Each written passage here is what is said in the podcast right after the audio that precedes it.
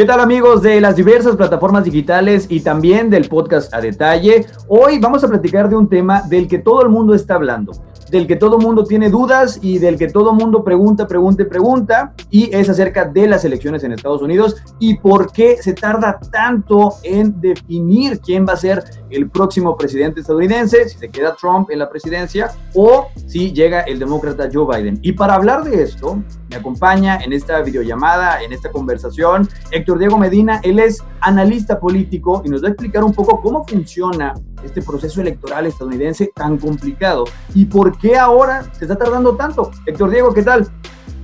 ¿Cómo estás, Joel? Gracias por, por invitarme.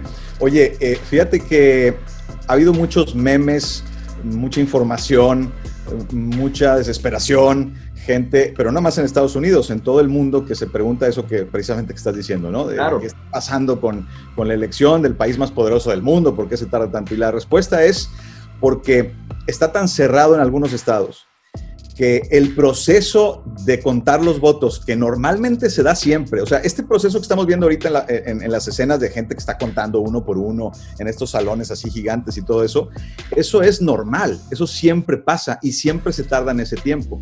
Hay dos diferencias en esta elección. Una, lo cerrado de algunos estados, y ahorita voy a explicar por qué es importante eso. Y dos, el voto por correo que ahora es masivo, 100 millones de personas más o menos. Bueno, 100 eh, millones votaron temprano y un gran porcentaje de esos 100 millones votaron por correo. el voto por correo, ¿Perdón? Por el COVID-19, justo. Por el, exacto, por la pandemia, por COVID-19. Normalmente hay un cierto porcentaje de voto por correo, pero esta vez fue masivo.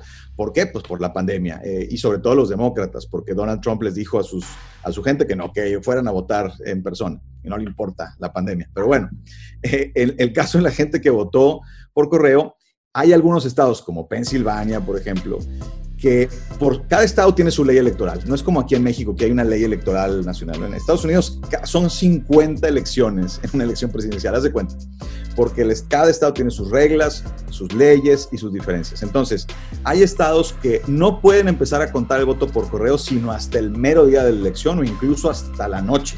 Entonces, imagínate, son millones de votos por correo tienes que abrir el sobrecito y tienes que checarlo, meterlo en una computadora. Si no jala, pues entonces contarlo a mano. Cada estado también tiene un sistema ahí diferente. Pues eso lleva un buen rato. Y cuando hay, está muy cerrada la, eh, el margen, pues entonces los medios se tardan más tiempo en decir, en proyectar quién ganó un estado u otro. Entonces tenemos a Pensilvania, eh, ya Michigan y Wisconsin ya quedaron, pero pues también se tardaron un poquito. Está el caso de Arizona, Georgia y por supuesto Nevada, que tanto se han burlado del caso de Nevada, ¿no? Eh, Nevada incluso ya dijeron que hasta el próximo jueves van a dar los resultados totales, o al menos eh, máximo hasta el próximo jueves, pudieran tardarse muchos días. Entonces, esas, esas, son las principales razones. pero, pero siempre hay conteo de votos durante varios días después de la elección, nada más que no lo vemos porque ya no es necesario, porque ya mediáticamente se proyecta un ganador. En este caso no hay tal cosa. Como ya normalmente hay un ganador definido, contundente, por así decirlo, ya no vemos que se está terminando de contar los votos. Sí, y esto tiene que ver con el sistema del colegio electoral. ¿Por qué? Porque si fuera como aquí en México, el voto popular normalito, el que gana más votos, gana desde la noche del martes hubiéramos visto a Biden como virtual ganador, desde bien temprano del martes. ¿Por qué? Porque el voto popular lo está ganando sin ningún problema. Eh, pero no es así. Aquí tienen que irse los estados a declarar cada uno, porque cada uno, como tú sabes, tiene una cantidad de votos electorales y luego, pues oficialmente en realidad, el triunfo se da el 14 de diciembre, cuando se reúne el colegio electoral y emiten ahí sí el voto tal cual. Y entonces oficialmente se da un virtual ganador que luego pasa al Congreso. Y hasta el 6 de enero el Congreso declara ya legalmente a un ganador. O sea, lo que Estados Unidos necesitaría, por así decirlo, es un INE, como en México, un instituto nacional que regule todas las elecciones. Es muy controvertido esto en Estados Unidos, pero mi opinión es que sí. O sea, y la opinión de cada vez más personas allá, porque eh, sí, no hay ninguna autoridad electoral. Eso es increíble, ¿no? Eh, y les ha funcionado, hasta cierto punto les ha funcionado el sistema, porque hay muy pocas elecciones, o había habido muy pocas elecciones como esta. Eh, los fenómenos están cambiando en Estados Unidos, los fenómenos de población, eh, el tema ahora del populismo, Es decir, ya no es, lo, ya no es igual. En el 2000, hace 20 años, hubo un problema, no exactamente igual, pero en donde en Florida estaban a 500 votos uno del otro, eh, Bush de Gore, y al final, bueno, pues se fueron a las cortes y hasta el 13 de diciembre se, esclareció que, bueno, la corte dijo va a ganar Gore, y, eh, perdón, Bush, y Al Gore dio su discurso para aceptar la derrota, ¿no? Eh, pero fuera de eso, no ha habido muchas ocasiones en donde estemos varios días esperando y demás.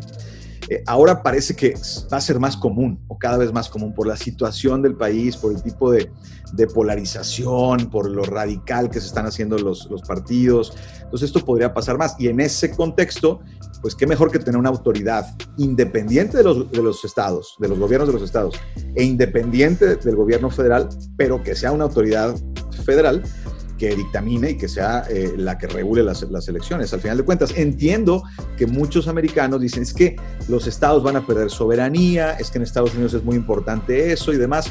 Bueno, pueden hacer un sistema en el que tengan instituto, bueno, como aquí en México en parte también, cada estado tiene su instituto estatal.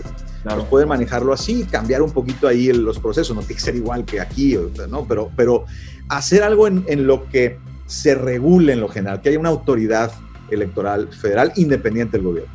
Ahora, eh, también vemos que eh, Trump abona como a que sea largo este proceso, porque está muy en su postura López Obradorista, por así decirlo, de que si los resultados no me benefician, no, para mí no son válidos, ¿no?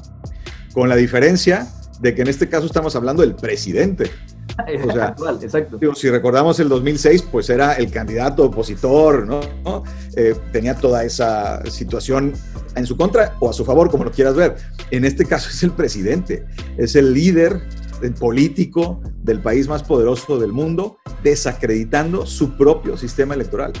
Eh, ahora, insisto, y aquí quiero hacer una diferencia bien clara, porque puede surgir la pregunta, decir, oye, bueno, si estás diciendo que necesitan un INE porque es un relajo el sistema de Estados Unidos, ¿por qué estás diciendo ahorita que no está bien que Trump lo desacredite? Bueno, es que son dos cosas distintas. Una cosa es que el sistema requiera de una regulación en ese sentido, por lo, por, por lo injusto que puede ser este sistema actualmente. Y otra cosa es que, digamos que hay fraude. O sea, el sistema actual ha funcionado. Nunca ha habido una prueba fehaciente, contundente de fraude. O sea, puede ser injusto, puede ser rebasado, eh, puede estar ya obsoleto, pero eso es distinto a decir que hay fraude y que alguien está conspirando para que pierda Trump. Son dos cosas totalmente diferentes. Entonces, Trump, al desacreditar el sistema en ese sentido, diciendo que hay fraude, eh, que hay alguien que está conspirando y que el sistema lo permite, eh, pues está efectivamente también haciendo que las cosas tarden más. Y no solo eso, sino que está calentando la calle. Y eso es lo que estamos viendo en algunas. Es peligroso lo que está haciendo. Ahora, Héctor Diego, entonces, ¿cuál sería, eh, suponiendo que esto se aplace, se aplace, se aplace, se aplace, cuál es la fecha límite para que ya sea designado o elegido un presidente en Estados Unidos? Pues mira, en, términos eh, legales, si queremos estirarle, pues el 20 de enero, ¿no? O sea, la única fecha en la que sí no puede haber cambios, en la que ahí sí la constitución es clarísima, es el 20 de enero tiene que estar juramentando el presidente, el próximo presidente o el, o el reelecto del país. Eso no puede cambiar. Ahora, antes de eso, el 6 de enero es una fecha importante porque el Congreso, el nuevo Congreso que eh, entra el 3 de enero, se reúne el 6, tres días después, para recibir los votos del colegio electoral y entonces declarar a un ganador. Si no hubiera un ganador, si nadie llegó a los 270, que es un escenario factible, que de hecho todavía puede pasar, difícil, pero podría pasar que quedaran 269 a 269. En ese caso, el Congreso vota por delegación, no por diputado, por delegación estatal para ver quién va a ser el siguiente presidente y el Senado vota para ver quién va a ser el siguiente vicepresidente. Esa sería como eh, algo que se podría alargar unos cuantos días más, ¿no? Eh, antes de eso está el que te decía, el 14 de diciembre, que es la fecha en la que se reúne el colegio eh, electoral. Ahora, que puede pasar que se reúne el colegio electoral y algunos electores, algunos delegados digan, no, yo no emito, yo, sí ganó en mi estado, ganó, por ejemplo, Pensilvania, ¿no? Vamos a suponer que hay un delegado republicano y que dice, pues yo no voy a votar por Biden porque no se me da la gana. Hay algunos estados donde hay una multa, lo pueden multar por, por hacer eso. Y ya, pero no pasa de ahí. Dice, no, pues yo asumo la multa y no me importa y yo voto por Trump. y vamos a suponer que hay varios que hacen lo mismo porque Trump los convenza o porque hay algún tipo de... La constitución no dice en ningún lado que los electores tengan que a fuerzas votar por el que ganó. Es un tema que así se ha dado, ¿no? Eh, y, y que, que, bueno, lo multen y tal, pero que no llegue a los 270, pues también estaríamos ante una situación de que el Congreso tuviera que, que decidir, ¿no? Claro, y bueno, entonces a como vemos, a lo que parece al menos el panorama más factible es que vaya a ganar Biden sí. y que Trump vaya a alargar este proceso, vaya, de que nos esperan semanas, incluso meses intensos y de dimes y diretes, eso es innegable, ¿no? Eso es lo, lo más eh, certero que puede haber es eso, que va a haber, que va a haber incertidumbre, que va a haber alegatos. Ahora, los medios van a hacer una proyección, eso, eso sin duda, y puede ser que ya pronto van a hacer una proyección, lo más seguro, casi, casi seguro va a ser Biden, pero bueno, puede haber sorpresas, pero lo más seguro es que va a ser Biden.